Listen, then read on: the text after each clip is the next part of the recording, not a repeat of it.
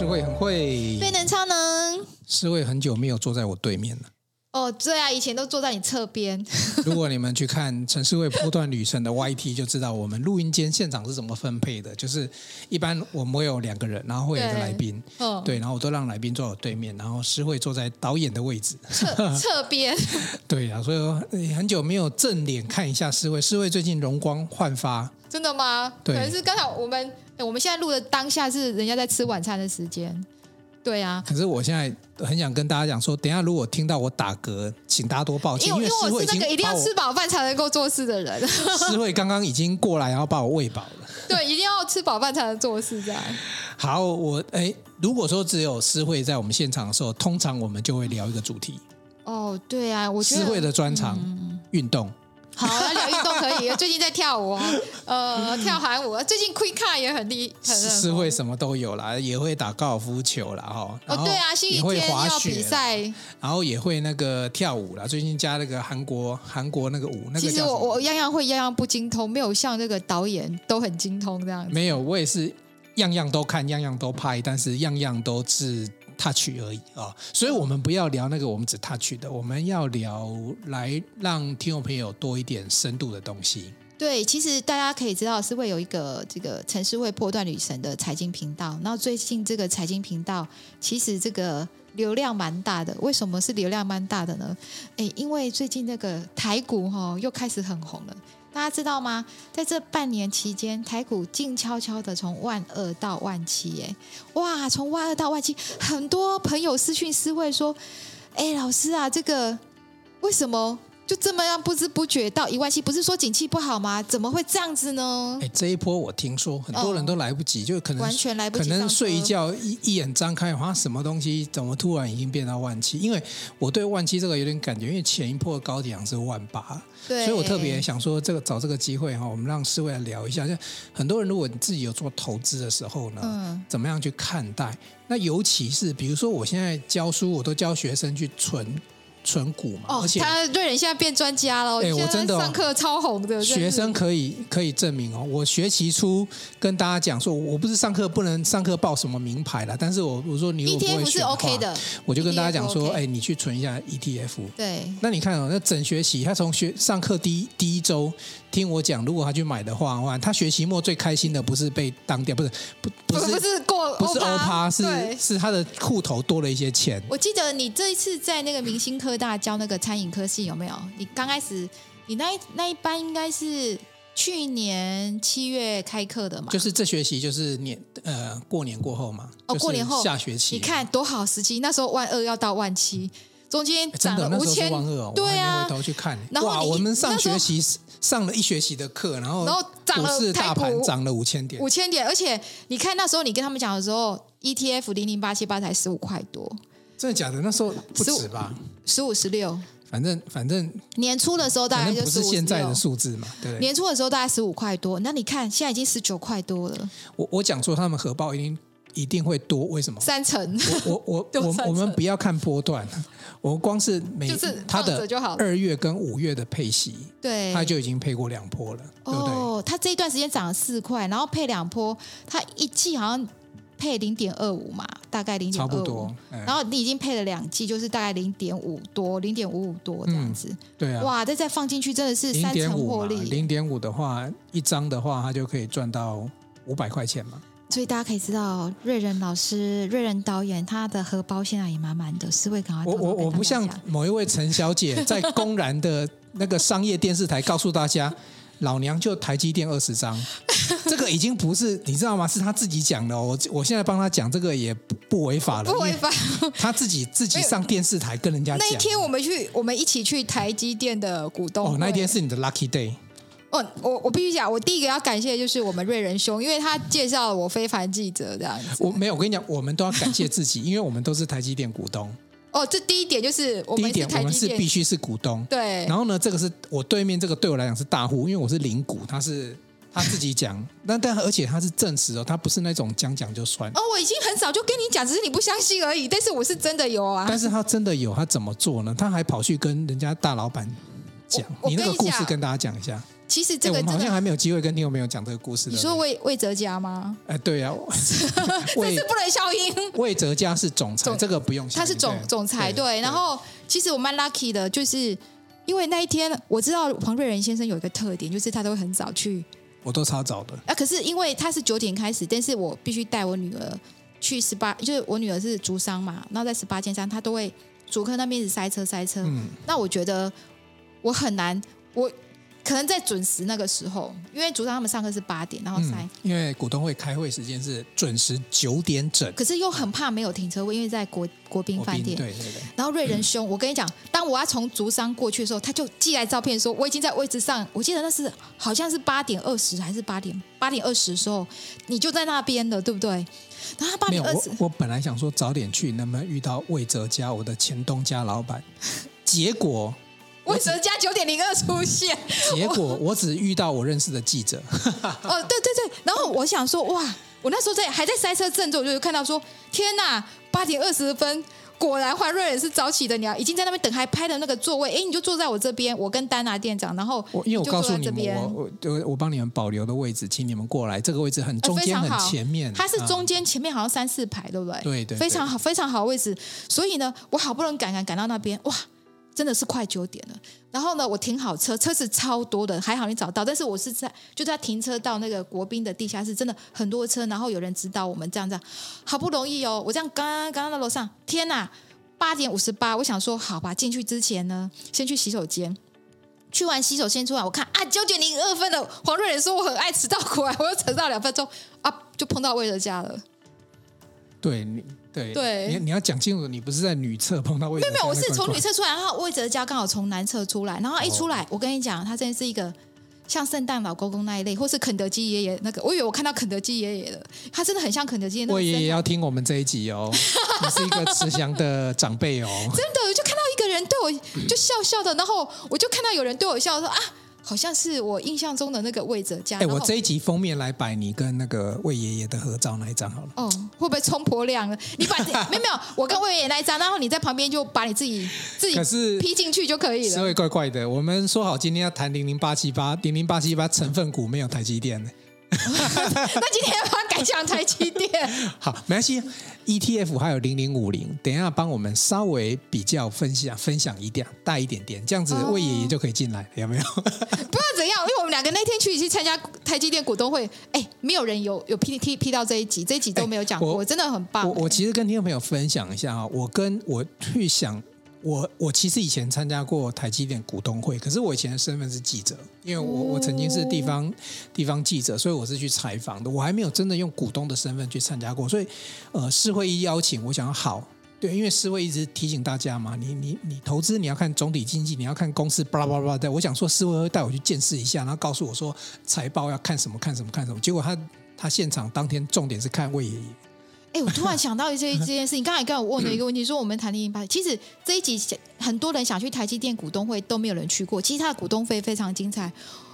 我觉得很多人，我们等于告诉大家股东会发生什么事情。好，那一天那一天后面发言的人超精彩的。对，我跟你讲，这种没有一集 Podcast 有人像我这样，我讲听到那些 Podcast 一讲讲后面留言，大家都沸腾，我现在沸腾了。我这边要公告一个秘密，我一定要讲那一天留言那个。陈陈世慧小姐，这个贵为这个财经的专家，她既然没有去参加过台积电股东会，她真的没有参加过。可是真的超精彩，然后告诉大家参加。她讲的那些精彩，其实我都习以为常，因为我以前就会看到，呃，最后因为股东他有个程序，会前面比如说前面是财务报告嘛，就巴拉巴拉。哎，他们的书厚厚三本，那个财报做的很漂亮。对，然后全部都弄完之后，会有一个像会议都有所谓临时动议嘛，对，那就是让股东你可以发言。我就股东会你是可以讲话的哦，嗯，哪怕你是，可是我觉得我，我一直以为是留言，然后魏。爷爷可能 跟那个刘泽英是不是他们会会回答？你可以写这个就。里面真的有很多中规中矩的问题啦。其实我印象中最深的就问，一直问台积电啊，缺电怎么办？缺电怎么办？然后你要怎么做绿能？他说他不会，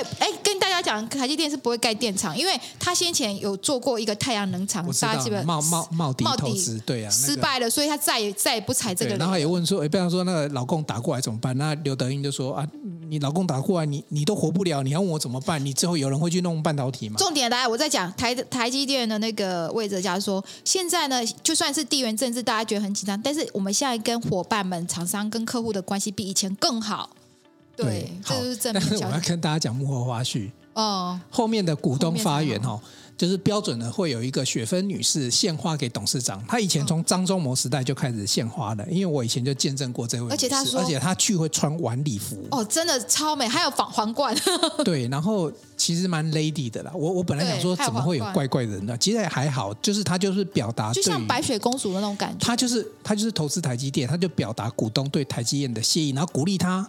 啊，你记得加油哟！一千要六百哦，八百哦，一千哦，一千二这样。对，好，这是其中一个股东。可是他重点，他有在广告一个产品，他手上有一个产品是要广告。那个，对对对，所以我们就知道这是人家厉害的广告。对对，他是带广告进去。我们为什么不股东发言，然后广告一下指北针？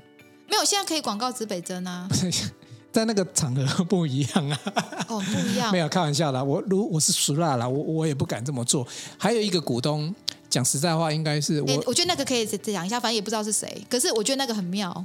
你说一百股的那个人。对，然后他说 红绿灯掉下来砸到了。他当场跟大家讲说：“嗯、我就是拥有台积电一百股。”对。我也不能多买，因为我一旦多买的时候，这是这个这个股市可能会有很大的震荡。对，然后他还讲说算命的。反哎，我我觉得我个人觉得，然后我不去评断这些人啊，但是我觉得可能他状态有一些，就是有有一些状况。因为他讲了应该很久，超过时间，然后没有他没有超过时间，因为时间到了是会被请下来的。可是他大家有让他超过时间再讲久点，可是他都不下来就被人家请出去。但是你有发现台积电也很 gentleman，他就找一他让股东发言，就是就算你讲了五四三，他也还讲，我跟你讲，他还讲到我们竹东二重埔的那个那个。那个红绿灯有有，他讲了，其实你要不要？竹东二重埔好像掌管着台湾台积电的命运，好不好的？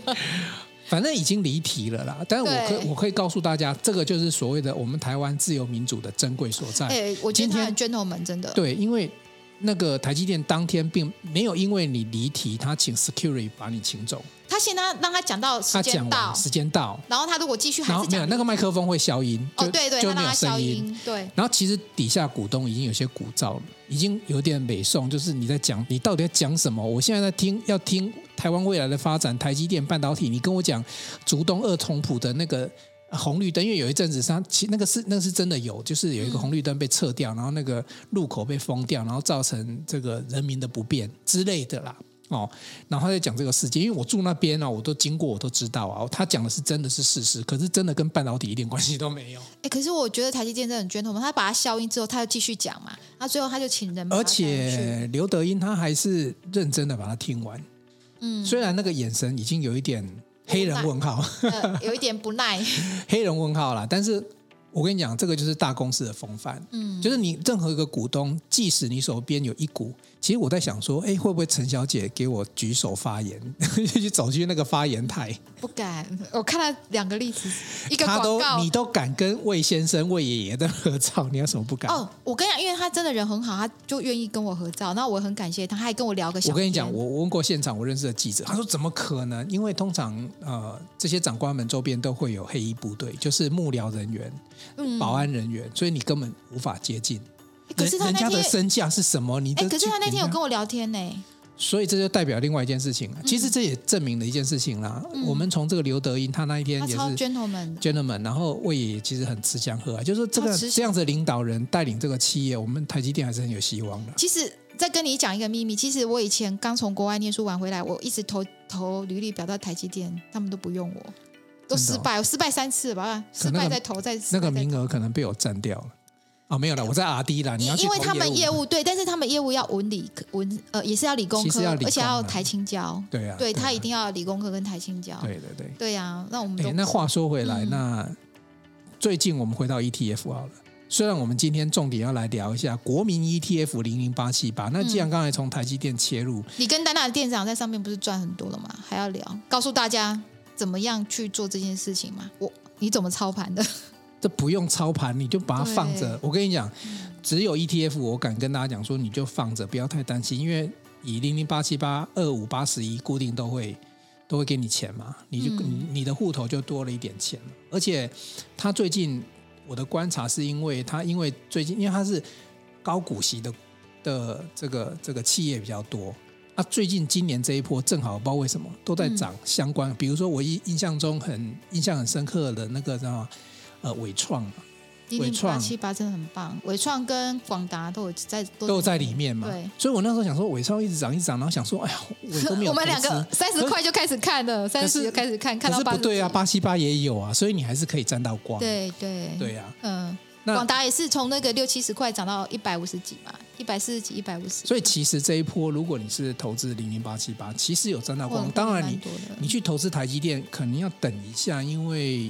呃，我我跟思回有说了，因为股票真的有时候有些东西是比较难懂，要花一点时间。比如说有些东西是叫景气循环股，嗯，那景气循环一循环可能就三四年哦，嗯，就很长，对不对？嗯，那有些东西是你它每年每年不断的都在前进。我觉得 ETF 一个好处是，当这个景气不 OK 停在那边的时候，可能另外一边，因为它有。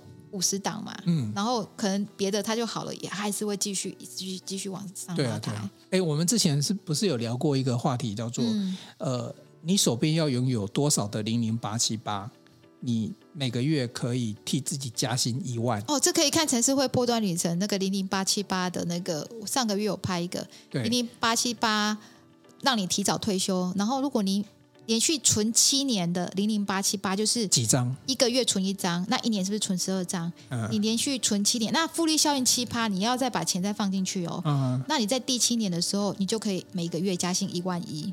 哦，要七年嘛？七年。那其实大家想哦，你七年的话，你会有多少张？你你就会有一百一十张零零八七八。你想想看，如果你这七年。你把每个月一一万就是一万七哈，就是零零八七八的钱，你放了银行哦，七年之后会差三十六万，很多，就是因为每年都有七趴的复利效应嘛，所以七年之后就会差三十六万。你的意思说银行只有两趴嘛？啊，八七八有七趴，七趴中间差五趴，那五趴七年七年之后会差三十六万，等于是现金三十六万左右。对哦，所以同学们，你看哦，你七年之后你有一百一十张，那最近零零八七八从那时候我们存股十六十七开始存，现在已经十九点三了嘛。嗯，所以七年之后会有一百一百一百一十张嘛，就是复利效益七趴。嗯、那你看一百一十张，那时候你存的是乘以十七，跟现在你要乘以十九点三。你又多了十五趴了，所以你整个一百一十张又多了十五趴，然后再加上每年七趴的复利效应，其实是可以让你很早就可以有一万一的，也许可以提早一年。所以，哎，那我问一下，有价差有，有些人可能有这个疑虑，比如说他从十五、十六投资，那呃，比如说现在已经十九点三，那我印象中零零八七八那前一波最高大概也是二十九点七八，前一波啦，十九点七八，对，对对对，那那。那有没有这种所谓的需要做什么波段操作的需要？其实哈、哦，会在零十九点七八那边一定会很大的震动，很多人卖，因为那边死了很多孤魂野鬼嘛，一定很多人买在高点。你是说抓交替是不是？对对，一定会。我好不容易可以解套，一定很多人他解套了就会想要卖出，而且每个人都有这个心态，一般人都会有。那很多人就想说没关系，那我就卖掉。可是有一些人就是。它就是一种理念，有的个人就是纯卖掉，通常不是因为想卖掉，是想要解套，想要怕，比如说呃，假设我十六块存，我我现在就就问嘛，有了很多人十五十六块存嘛，那现在十九块多嘛，其实可以卖一场，因为他在他他到十九点七八，还有还还他会上下震波一段时间，比如说上次你不是买 NVIDIA 赚很多钱，五十哦，你不是赚两倍吗？立马拜托，我每次买那种零股哈、几股的，你都搞了往百万富翁，我跟你二十万二十张差很多。没有没有，我记得在在有 NVIDIA 是四百三十八块的时候，你跟我说思慧，它这么高点，那你觉得我要不要跑一波？跑一波，我就说这时候一定会跌，因为它已经来到最高点，你可以跑一波，然后等到它低一点再买。啊，果然那我记得四三八，它直接跌到三百九十七。可是我没有卖。对，你都没有卖啊？你没有卖，它又回来到四百二十几。对啊，你知道我没有卖原因是什么？因为手续费吗？不是不是，因为你不是教我说什么？他们那个美股在很高点的时候会做分？哦，他大大概上次那个 NVIDIA 分割是在六七百块的时候，他们在高点就会股票分割。哦、但是我是觉得，如果股数不多，不要卖。为什么？你又要手续费？啊，我主要有一个概念啊，这个也是你跟姜老师教的啦，哦、就是我希望能够存到所谓的零成零成本股票。啊，如果说比如说它分割之后，嗯、我只要呃把我的本金拿回来，剩下来的我就继续放着，这时候我就没有压力啦，我就让它继续放着五年十年，就让它继续、嗯。因为本金已经拿回来了，对。诶，其实我现在如果去卖掉，那本金拿了回来，只是因为它还没做到分割嘛。嗯，对啊，所以比如说他没有一比三，他去年才分割而已。哎，所以他什么时候还会再分割？他们说股，我觉得不管是 Apple 啊，还是苹果，就是他们美国很多公司大概都都在六七百块那边。像特特斯拉也是啊。好，那我就特斯拉也有一千，那时候他好像一千二分割。对，那个就是很很高很高。对。可是特斯拉分割完之后，直接从两百又到七百，然后就是来来回回。特斯拉很厉害，哎，就是它可以突然多几倍再少几倍，就是。我是觉得，对于好股票，不要去想这些中间的高高低低。像很多人就会想说啊，台积电高高低低，那要不要卖？老实说，它又没有涨到 前波段高点。所以你看呢、哦，我们回到零零八七八，它就是有所谓的，就是其实因为我后来也认知到说，比如说 ETF 还有所谓的净值跟叫做折溢价。对对，那也。简单来讲，就是说，它底下的五十档股票，它要去算真正它的净值多少。如果超过净值，那当然要小心。嗯。可是我只是好奇是说，比如说现在的十九块多，嗯，我看它溢价也没有溢溢很多啊。这不会溢，其实哈，因为底下的我觉得瑞人应该是真的蛮菜的，就只有菜鸟才会。我就是要当菜鸟来问你，这这一集 podcast 才好听，你知道吗？好好好，其实对于很赚钱 ETF，还有像电子，就是。像这种零零五零、零零八七八、零零五六不会去讲溢价，因为他们里面的公司都是赚钱的，比较不会有什么溢价差别。比较多的溢价是买原物料，比如说像石油啊，因为石油那时候一直跌跌的很凶嘛，那你跌的很凶，那它它就会有溢价空间。所以其实一般来讲，买这种不会去聊溢价，因为我看它也没什么溢价、啊。你你讲溢价，人家可能会说觉得呃，其实真的不用讲溢价，因为溢价是在那种。ETF 很不好，已经要快要下市了，是赔钱的。Oh. 然后它又是原物料股，才会讲到溢价。那像这种五零八七八，或是零零九零、零零九零零，或者是什么零零七八，这个都不不需要，因为他们都是很赚，算很赚钱。好，而且那我们现在不管溢价。那现在比如说零零八七八走到十九块多，有两条路嘛，就卖或不卖。那这两条路其实如果是你的话，你它它可以分别做什么样的规划？比如说我卖了，我是不是要？等最近发生什么事情？等下最近的那个状况会会会比较不好嘛？因为卖的目的不是为了真的卖掉啊。嗯，如果我去卖它，可能是因为我怕它现在在高高档震荡嘛，它可能会回来一点嘛。那我我我再等到低一点，我再捡回来。要看你的心态。第一点，那我等下教你怎么判断。第一个心态是说，你要买零零八七班的心态是什么？那我想问瑞仁导演，瑞仁兄这样子。因为你想要存，你买零零八七八的心态是抱什么心态去买它？股息啊！你想要股息，每季的股息嘛。所以那股价高低对你，当然价差是加分效果了。哦，有那个 priority 嘛。嗯，对啊，所以因为我觉得，哎，八七八它比如说有七趴，如果我不管它股价震荡的话，嗯，那我就是固定的有那个七趴的收益嘛。那如果说它今天的股价再拉个五趴的话，那我就有十几趴。可是问题是说。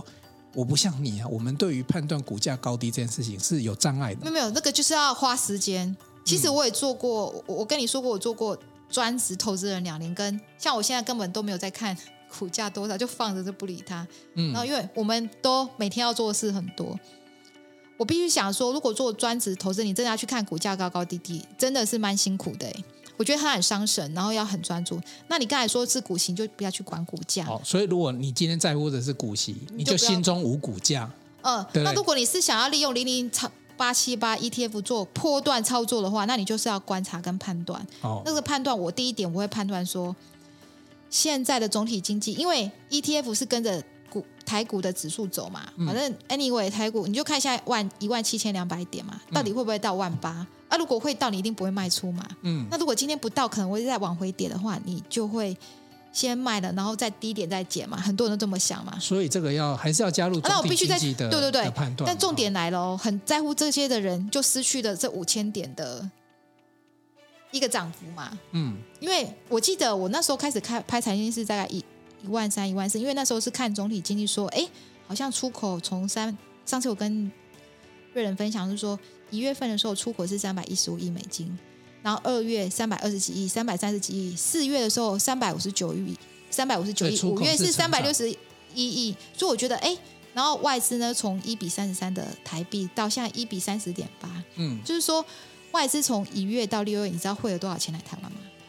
你猜一下，应应该有上千亿，四千两百多亿，哦，对。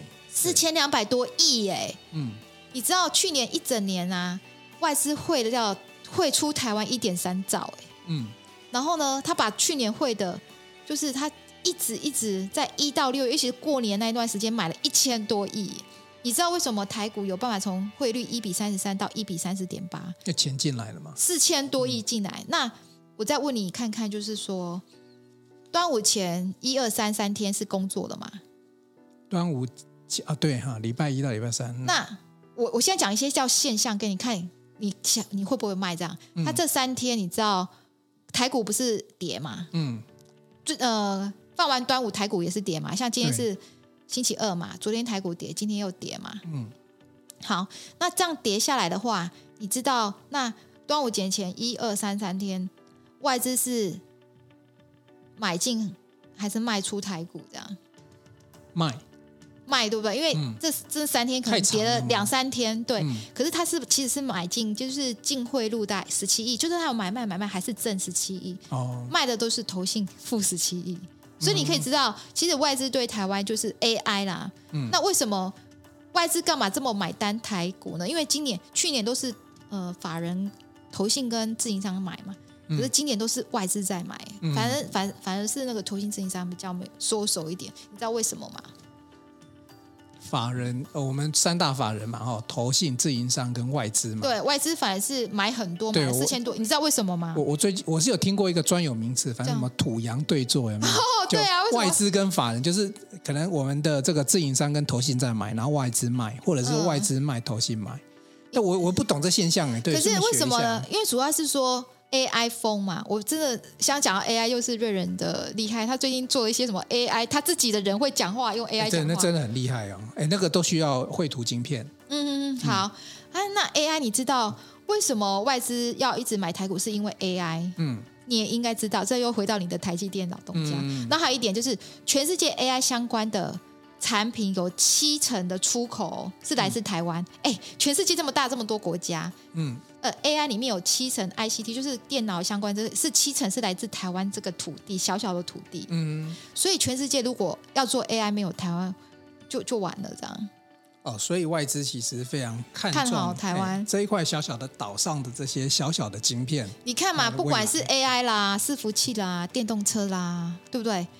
哪一个可以没有台湾这件事情？嗯嗯，所以我懂了。对啊，所以你要讲的是说，其实就就比较中长远来讲的话，嗯，是沿沿路还是往上？如果你短期要去买卖，比如说哦，你觉得它的高点在十九点七八，那在这个地方你要出脱，你可能均价可能是十六，那你要出脱也可以，你可以。但是很多东西就是，可是我跟你讲，最麻烦的就是那那你要判断什么时候要买回来，就是你知道有个心态，就是说、嗯，那万一你卖掉了，那他就就口口又又涨了，那那不是很好？因为我二十几年、二十年、二十二十年的投资经验告诉我说，市场永远是跟你想的相反，我是真心的。嗯，那台积电，你知道台积电在涨跟跌？都是你无法去预知的，但是我可以知道。台积电经常会 K 笑，我真的觉得它公司不会 K 笑，但是股价经常会莫名其妙。而且都是因为它它有七十二趴是外资，所以是外资操盘。外外资对。那你怎么可能？哦，我我跟你讲，他不管买跟卖，他都赚钱。比如说他去他两年前他外资占八十二趴，他就算卖了十趴，现在七十二趴，可是他现在涨，他还有七十二趴涨啊。就算他在卖跌，嗯，哎，他他卖掉的钱低点又去减。所以根本是外资在当裁判兼球手的游戏，那我们怎么可能买买赢外资呢？而且外资他很，我在说他贱哦，会不会觉得是讲脏话？他真的蛮贱的。就是其实如果像我是长期的那个台积电都在观察的，他如果真的要炒台积电，跟你想的不一样，他不会说开盘一块两块哦，慢慢慢慢涨，不是？他跟一开盘就跟你是就是两三趴这样子，二三十块就直接上。他如果要炒台积电，他让你没有买的。没有买的机会，因为它一开始像你看那那那这些日子以来，台积电如果要涨，是一开盘涨七趴，那你就觉得哦七趴好恐怖哦。它一开盘就到最高，然后中间就是慢慢让你跌，对不对？那它跌，大家吓死，不是一直卖一直卖吗？就觉得因为很多人是当冲的，或是融资，他去捡回来，他就去捡那个低点。这个是不是我讲的土洋对坐？有时候就在这里。哎，我觉得外资就是这样子在做事，所以。你知道吗？台积电过去它从两百多块直接涨到六百八的时候，它是怎么做？每天开盘就涨停，所以你知道它涨停一次是五六十块。我弄懂，哎，今天我真的学习到一件事。所以如果今天卖掉了，如果你为了那十块的价差，就是一万块，或是二十块的价差，你把台积电卖了，我现在懂你讲，第二天你为什么要讲他背哥哥的原因呢？我现在很清楚了，因为他要收嘛，他要他要收进来，所以要让你能够出脱。他不想让散户，他不想让散户占到便宜。比如说好了，你今天散户可能因为哦，他跌了十几块，你把它卖掉，他第二天给你涨停多了六十块，那。你又觉得你不想去追，所以，所以我得到一个一个、嗯、一个，所以我都不敢卖台积电，就是觉得，除非他让我觉得价格很高，我才会卖它。我我得到一个心得了，就，就是说台股很多的企业其实是我们都可以叫它外商了，因为它资本里面它有七八十八都是外资，尤其是台积电啊，或是联发科、鸿。对，那因为比如说像台积电就会影响到零零五零嘛，我有观察到零零五零跟台积电的 correlation，哎，外资买很多零零五零哦，你知道吗？你去看零零五零的外资。绝对大胜于零零五六跟零零八七八，外资都买零零五零，因为里面太多台积电。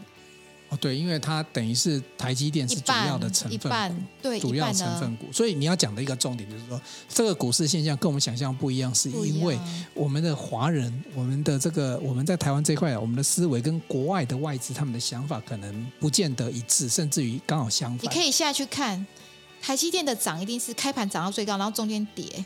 让你融资啊那些都没办法，然后你又很害怕，然后到到收尾盘的时候，可能回来原来会是怎么样，或者是他现在一直跌一直跌，你是卖卖卖对不对？反正卖卖卖，外资他会回来捡，因为反正他先前已经卖掉十趴，不知道卖掉几十万张的钱，到时候低点再买，然后再把它炒高，它炒高是一次就给你涨啊涨啊涨停涨停。哎，那我问你，零八七八会这样子吗？不会啊，因为它的外资成分股就没那么高，算外资比较喜欢买电子股或 AI 的。对，但是八七八里面比较多金融股跟这个什么台盐水泥，因为你说伟创、伟创或广达都只有占两三趴呢，就是这种电子股。纬颖有在里面吗？微影哦，没有，因为它比较小。微影，微影它的它的配股配息很少，你要在里面会把你的股利股息，它要那个高股息嘛？它是要高股息。因为最后我会问你一题，就是说。嗯我我我有观察零零七一三跟零零八七八了哈，那最近零零七一七一三有个新闻，就是他把伟创拿掉。嗯、那拿掉我可以想象，因为伟创现在股价本益比太高，对，呃，已经这么高了，所以所以它的那个股利就是叫做会被稀释嘛。你知道伟创才有赚三四块，可是股股价已经到八十几，就是它只有赚两三二点。去年赚很少，才零点几，本益比高嘛，然后它的，然后而且它如果配息跟以往一样的话，它的现金殖利率一定下降嘛。那按照它选股的逻辑，它就会被排除嘛。嗯，那我的意思说，可是八七八目前还没有把纬创给排除掉嘛。嗯，那这个会对，比如说以他们在选股的这种所谓的这个逻辑啊，像这种热门股，嗯，有有没有有没有纳入这个对他们的 ETF 的本身的影响大不大？其实这些都是好股票到其实，而且都只有一两趴，也占不多。哦，也对，又不是像台积电有五十趴这种。零零五零，台积电在零零五零好像四十八趴，快就快一半嘛。对，所以你说伟创这个，或者是有拿掉没拿掉，我觉得还好呢。哦，对，okay, okay, 嗯，好，因为我正好看到这个新闻，想说借由今天借题发挥一下，问一下，那这样就了解，因为呃，我自己有观察到另外一档零零七一三哦，那个就叫高息低波。嗯，对啊，它确实也配息也都很大方，嗯，只是热门度可能没有八七八高了。现在八七八等于是国民 ETF，它已经有一点取代零零五六了，我觉得。就完全取代，都人股东人数都超过他很多了，对，完全取代了。所以现在第一名会是八七八吗？是是是，因为全全台湾第一名的 ETF 就是零零八七八，嗯，所以八七八其实是像百万股民、学生啊、小资族啊、上班族啊。那因为我观察到它相对真的是跌也不会跌太多了，就比较安心一点，所以给这种主要是便宜嘛，也可以跌到哪里去呢？还有你刚才讲的一个很重要哈，我最后来这个我们稍微收尾一下哦。零零八七八，既不管它现在是一张是呃一股是就是十七还是十九，就一张是一万七还一万九，今天可以想象想一下啊，如果今天是一个小资主，那我们现在平均薪资假设四五万块好了。之前我们有听到爱大他存钱会被打、欸啊，是没有有到四五万吗？平均薪资好像通常要讲三四万，不是 我，我很多小资我用小资都是三四万比较多。我用政府发布的数据，okay, okay 但是政府发布的数据从来没有人相信。对啊，现在很多人还在领两三万，真的真的，你可能讲三万八，这个大家会比较可以接受。可是我也分享说，之前我们在听艾瑞克他他怎么样去存钱的那个方法，我们再分享一次。比如说，假设你好，你薪水三万好了，嗯，零零八七八一张，现在是一万九。一般我们通常会说，我把我的要用的啊，什么房租、水电啊什么的，全部都扣完，剩下来存钱，对不对？那它是倒过来的，怎么讲呢？就是说，假设你今天薪水三万，你今天要买零零八七八，每个月买一张嘛。我薪水发下来，假设是五号发薪水，他六六号就会强迫自己去扣一万九到他的那个那个户头去，准备去买这张 ETF。嗯，那你说怎么可能？那一万一怎么过生活？那他的他他就讲说。真的，你就有办法活下去。因为你想要有那个那个动起心动念，就会。对我，我觉得这一招真的不错。这这个我活了四十几岁，我也是第一次听到这样。奇怪啦，我年轻都这样做好吗？我 我我我，因为我以前也是赚钱想要出国念书啊，然后我觉得我要多少钱，我就是刚开始就全部，我一个月只花四千，我就是把那钱全部放银行。观众朋友，这个就是为什么坐在我对面的台积电是二十张，我台积电是零股。我跟你讲，观念会决定很多事情。因为你刚才讲说爱到，我说哦，我讲说这对我来讲叫做普通常识。哎，对我们，我那时候我们没有接触到，真的真的，我就觉得我我们就觉得说啊，对啊，我我就先把我生活费先留下来，剩下来还是存，这是很正常。一般我都只有放四千的生活费以外，全部存银行。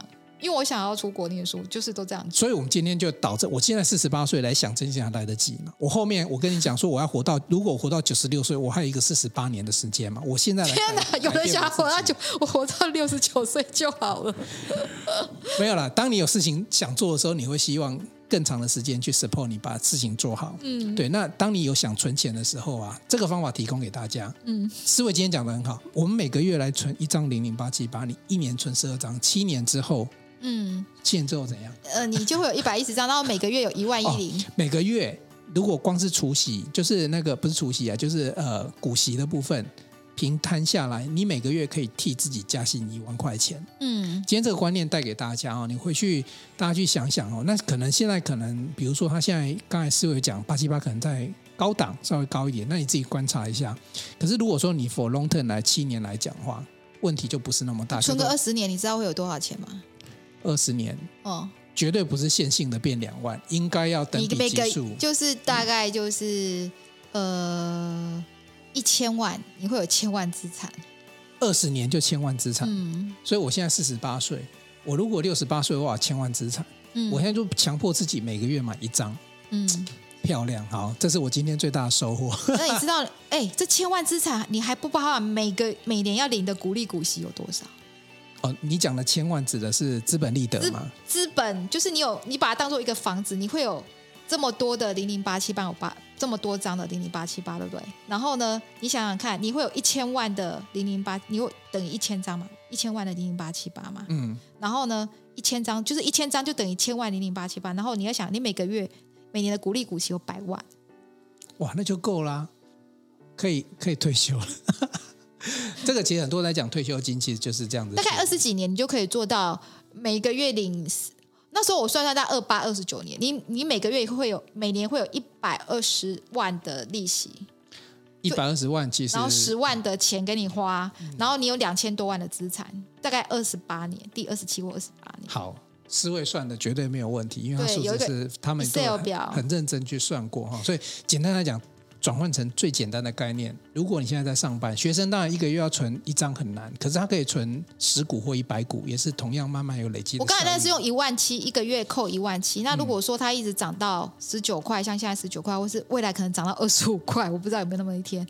哎，你不用到二十几年，到二十八、二十九年，你可能二十年就可以做到了。好。那我们就用这个当做目标哦。嗯。那今天也稍微谈了一下台积电，也谈了魏爷爷，也谈了八七八。然后也期待听众朋友在最近这一波的股海浮沉里面，你千万不要。最近会盘整，跟大家说，最近会盘整一段时间，因为先前涨太多了。盘整就是好机会呀、啊。我等到它大跌，嗯，我等到跌跌的时候，要买一些低低档。那偷偷问一下，最近还会有机会大跌吗？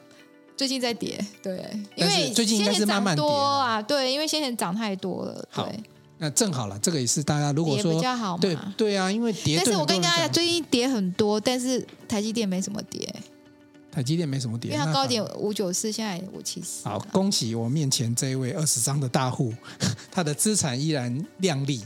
没有啦，就是大家可以等一下的、啊。嗯嗯，好，好，那今天就就就就这样子哦，祝大家呢都能够理财顺利成功，嗯，一个美好的人生，二十年后都是千万富翁。感恩大家，拜拜，拜拜，爱你哦。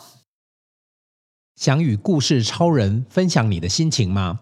来信请寄到新竹县竹北市高铁东二路六号五楼，指北针故事超人收。我们将在节目中找时间回复您的信件。详细的地址资讯，请参考节目资讯页。